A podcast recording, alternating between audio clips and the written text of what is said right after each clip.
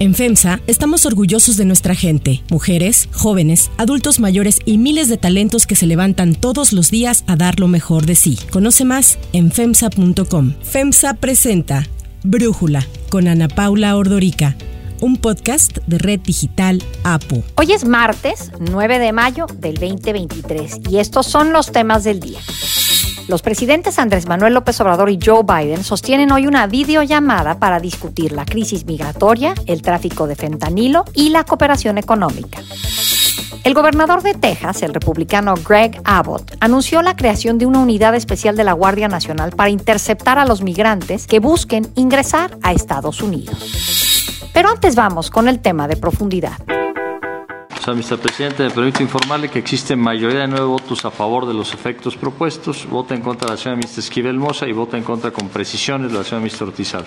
Con nueve votos a favor y dos en contra, el Pleno de la Suprema Corte declaró la invalidez del decreto que reforma la Ley General de Comunicación Social y la Ley General de Responsabilidades Administrativas, cambios que constituyen el primer paquete de reformas en materia electoral recién aprobado por el Congreso, que forma parte del llamado Plan B del presidente López Obrador. De acuerdo con la propuesta de sentencia aprobada este lunes por mayoría de votos, el cúmulo de irregularidades y violaciones a los reglamentos de la Cámara de Diputados y Senado en que se incurrió durante el proceso legislativo que culminó con la aprobación del decreto impugnado, conlleva una afectación sustancial a los valores centrales de la dimensión deliberativa de la democracia representativa, particularmente en cuanto a la necesidad de resguardar el debido proceso, el respeto a los derechos de las minorías parlamentarias y la libertad de expresión que asiste a cada uno de los legisladores. Además, señala que también se afectó el derecho al voto de los legisladores al excluir del proceso deliberativo. La resolución señala que estas irregularidades impidieron que existiera un debate abierto e informado por parte de todos los integrantes del cuerpo legislativo, respetando los tiempos y las formas respectivas, pues no se tenía un conocimiento preciso sobre el alcance de las disposiciones que se estaban modificando y por no cumplir con las disposiciones reglamentarias sobre la forma, publicidad, intervalos y modo de proceder en las discusiones y votaciones. Sin embargo, la ministra Yasmín Esquivel defendió hasta el último momento su postura en contra de anular el Plan B promovido por el Poder Ejecutivo. Es hora de que el Tribunal Pleno no ha pronunciado un verdadero estudio de fondo sobre el contenido. Limitarse al examen del proceso de creación del decreto que reformó dicha ley general e invalidarlo por los supuestos vicios de procedimiento que se le atribuyen colocará a esta ley en una situación de mayor inconstitucionalidad de la que tenía antes de ser reclamada, porque desaparecerán las normas con las cuales el Congreso de la Unión dio cumplimiento al ordenado por esta Suprema Corte. El Plan B de reforma electoral que había sido aprobado por Morena y sus aliados en diciembre del año pasado fue propuesto por el presidente López Obrador y es la reforma electoral más impugnada ante el Poder Judicial bajo la acusación de violentar el proceso parlamentario y por las repercusiones en la organización de las elecciones. Para sorpresa de muchos, el senador y líder de la bancada de Morena, Ricardo Monreal, votó en contra de este plan bajo el argumento de que varios artículos incluidos en el proyecto violaban la Constitución pero mi decisión legislativa que ejercí en el Senado no fue motivado para buscar espacios políticos en la oposición, ni siquiera espacios políticos en la estructura del poder.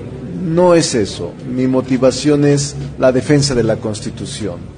El plan B había sido suspendido temporalmente cuando el ministro Javier Laínez admitió una controversia constitucional que presentó el INE, por lo que la Consejería Jurídica de la Presidencia, a cargo de María Estela Ríos González, impugnó esta resolución. En este escenario, el presidente López Obrador advirtió que habría un plan C. Ahora, hay un plan C, que no estén pensando que ya se terminó todo. Pues que no se vote por el bloque conservador para que siga la transformación. Ni un voto a los conservadores, sí a la transformación.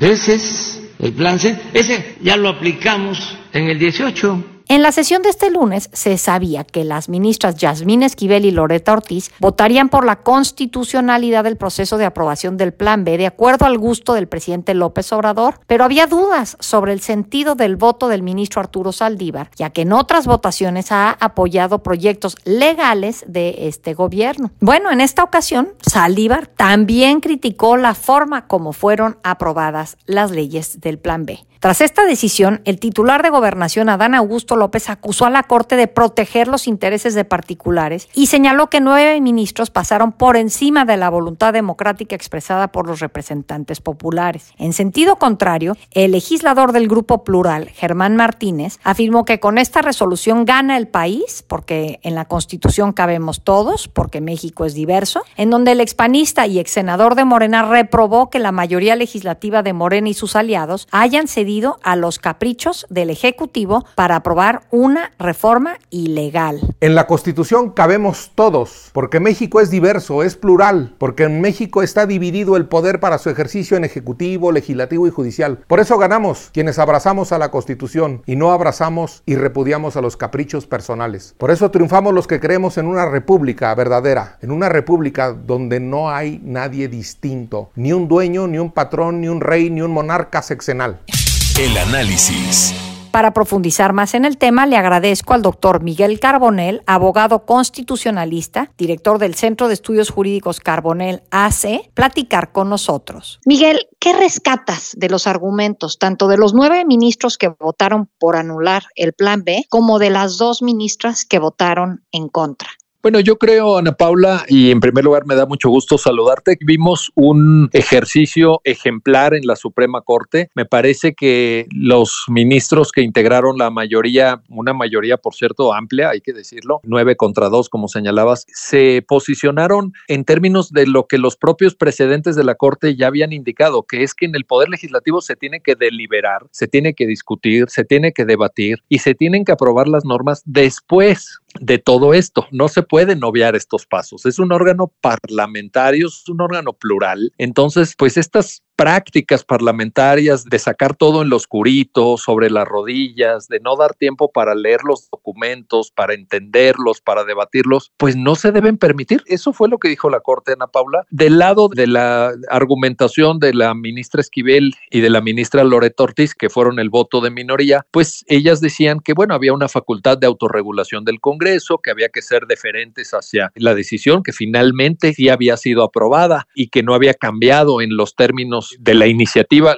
digamos, el, el, texto de la iniciativa se había mantenido a lo largo de la votación, etcétera, y que eso no impedía que se tuviera conocimiento del contenido. Quedaron ellas en minoría, pero así fue. Sin duda, Miguel. Yo me quedo con una duda técnica o legal, si quieres. Como los ministros de la Corte no se tuvieron que referir al fondo del asunto, es decir, a la legalidad de las reformas en sí, y nada más se discutió el proceso legislativo, ¿qué pasa ahora? ¿Puede el presidente López Obrador o los legisladores de Morena o de los partidos que lo apoyan volver a presentar una iniciativa con las mismas reformas del Plan B en materia electoral, aunque ahora seguir el proceso legislativo? Pues sí, esa es una gran pregunta, pero bueno, técnicamente, jurídicamente sí se puede porque en efecto, como muy bien señalas, el reproche, por decirlo así, que la Suprema Corte le hace al Poder Legislativo es por no haber observado las formalidades en materia de creación de normas establece el marco constitucional, independientemente del contenido. Y por eso citaba yo antes los precedentes que ya existían en esta materia, porque son criterios que la Corte ha venido sosteniendo de manera reiterada. Entonces, podría el Poder Legislativo, pues ahora sí, legislar de manera correcta sobre la misma temática? Sí,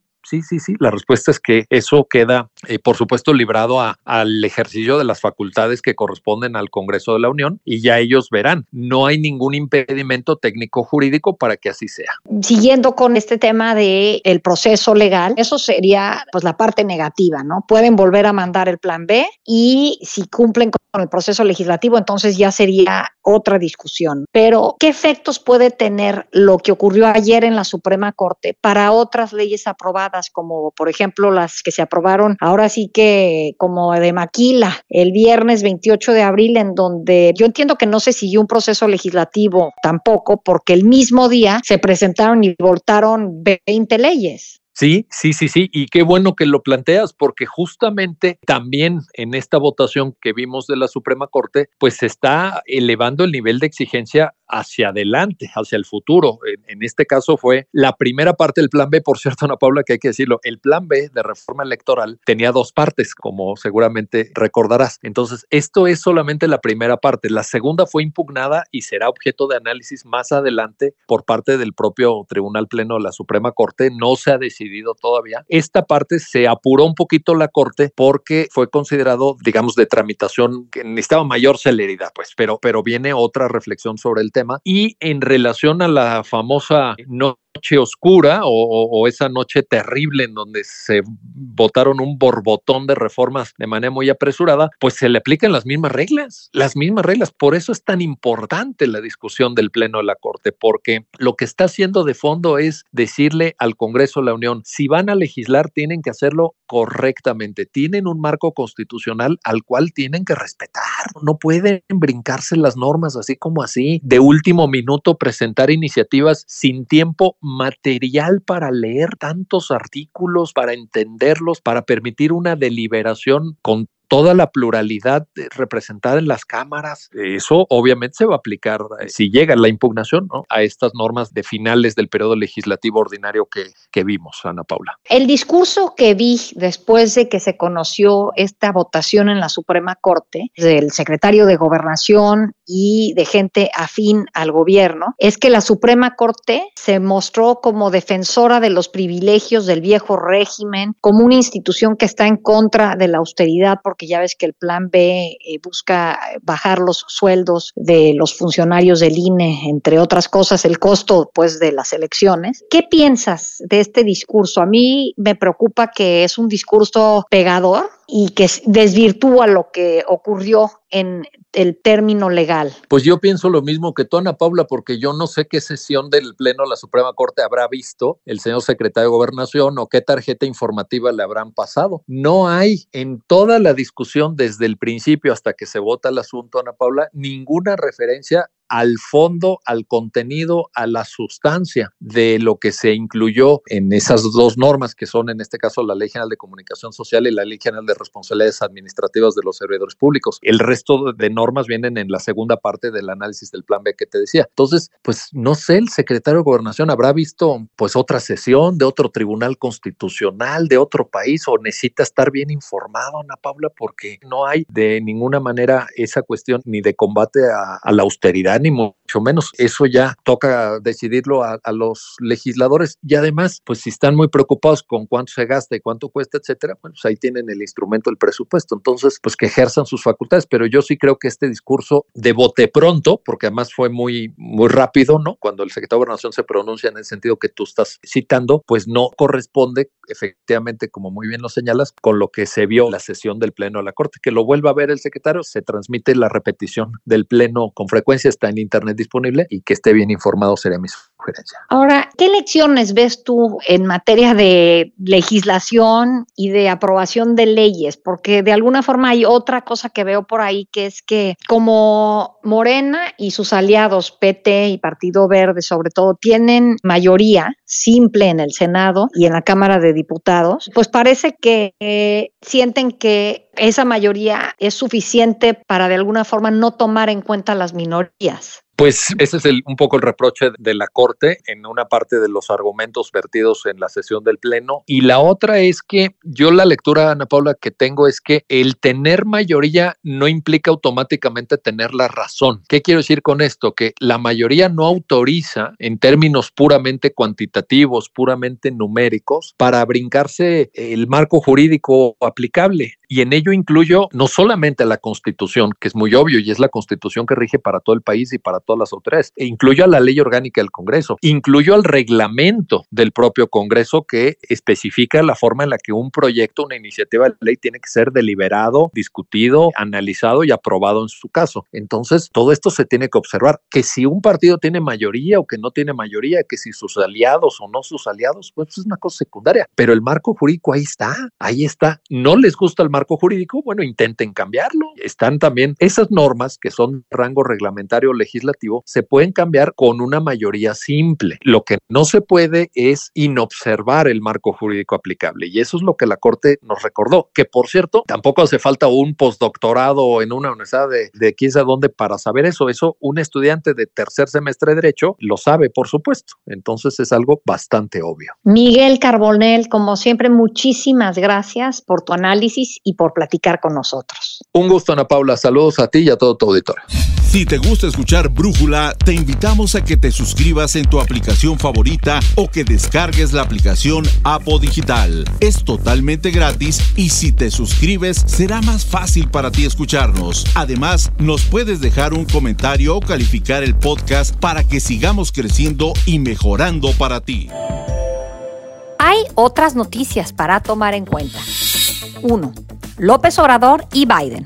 Hemos estado buscando comunicarnos, pero no se había dado la posibilidad porque andábamos viajando, pero ahora ya se acordó esto. Así fue como el presidente Andrés Manuel López Obrador confirmó que hoy sostendrá una videollamada con Joe Biden para abordar temas cruciales de la relación bilateral, tales como la crisis migratoria, el tráfico de fentanilo y la cooperación económica. Recordemos que Estados Unidos se prepara para levantar el próximo jueves el título 42, una norma que se implementó con el expresidente Donald Trump, que permitía expulsar de Estados Unidos de inmediato a México a los migrantes que ingresaran al país de forma indocumentada por razones sanitarias por la pandemia de COVID. Autoridades de México y Estados Unidos han reconocido que ante el cambio de las medidas en la frontera se prevé un aumento considerable en el flujo de migrantes. La videollamada también llega tras la denuncia del presidente López Obrador al gobierno estadounidense por financiar a través del USAID, que depende de la Secretaría de Estado, organizaciones de la sociedad civil en México. Pese a las diferencias, López Obrador ha reiterado que la relación con Estados Unidos y con el presidente Biden es buena. Para Brújula, Fausto Pretlin, analista internacional y columnista del Economista, nos habla sobre esta videollamada. Creo que la conversación entre los dos presidentes de Estados Unidos y México tendrá como mecánica o objetivo prácticamente el mismo que planteó Marcelo Ebrard el 15 de noviembre del 2018 en Houston, Texas, en un hotel a el entonces secretario de Estado Mike Pompeo. Es decir, México como muro de contención de la migración centroamericana o venezolana o haitiana o cubana a cambio de pues prácticamente de que no haya ninguna molestia o interferencia de parte de Washington, particularmente en las dos horas que utiliza el presidente López Obrador en cada una de las conferencias de prensa cada día. Esta es una apuesta que hizo el presidente López Obrador desde el inicio de su gobierno y esto lo ha mantenido con claridad. Si son dos discursos distintos, el de México y Washington, dos mundos distintos, el de Biden y AMLO, dos intereses distintos y que solamente se cruzan en un tema muy vulnerable, muy sensible y muy peligroso como es el de la migración. México no ha entendido, después de cuatro años y medio de gobierno, que no tiene las condiciones para asegurar pues eh, la vida a los migrantes que pasan por nuestro país. 2. Frontera. Y mientras los presidentes de México y Estados Unidos abordan el tema migratorio, el gobernador de Texas, Greg Abbott, confirmó la creación de una nueva unidad dentro de la Guardia Nacional que tendrá como misión interceptar a los migrantes que lleguen sin documentos a su frontera. Today we are deploying a new National Guard unit. It's called the Texas Tactical Border Force. Right now, as we're speaking, the Texas National Guard is loading Black Hawk helicopters and C-130s, deploying specially trained National Guard members for the Texas Tactical Border Force. They will be deployed to hot spots along the border to intercept, to repel, and to turn back migrants who are trying to enter Texas illegally. El republicano indicó que las tropas estarán equipadas con aviones, barcos y equipos antidisturbios. Además de la creación y despliegue de esta nueva unidad, Abbott anunció que están preparando leyes para enfrentar y castigar la llegada de migrantes indocumentados, así como su expulsión inmediata. Adelantó que para finales de mes quiere aprobar una nueva ley estatal para declarar delito grave la entrada de inmigrantes y también se planteará penalizar con un mínimo de 10 años de cárcel a aquellas personas que ayuden a esconder a estos inmigrantes sin papeles. Al respecto, el presidente López Obrador criticó de politiquería las medidas anti-inmigrantes anunciadas por el gobernador Abbott. El gobernador de Texas también en una ocasión dijo que iba a armar la frontera con cañones hacia acá, hacia nosotros, tanques. ¿Y ahora qué dice? Ah, helicópteros. Pues sí, allá en su territorio pues, lo pueden hacer, nada más que de este lado de la frontera, ¿no? Para cerrar el episodio de hoy, los dejo con música de Katy Perry.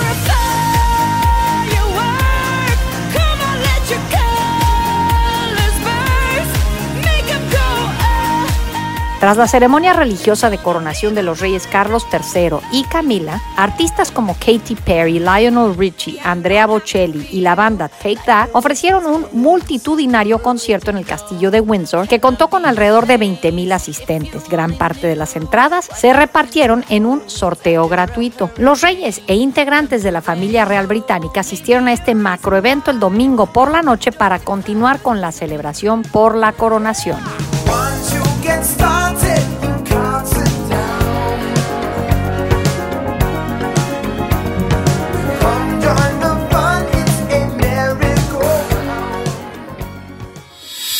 Yo soy Ana Paula Ordorica. Brújula es una producción de Red Digital APO. En la redacción, Ariadna Villalobos. En la coordinación y redacción, Christopher Chimal. Y en la edición, Cristian Soriano. Los esperamos mañana con la información más importante del día. Oxo, Farmacias ISA, Cruz Verde, Oxo Gas, Coca-Cola FEMSA, Invera, Torrey y PTM son algunas de las muchas empresas que crean más de 245 mil empleos tan solo en México y generan valor como parte de FEMSA. FEMSA presentó Brújula con Ana Paula Ordorica, un podcast de Red Digital APO.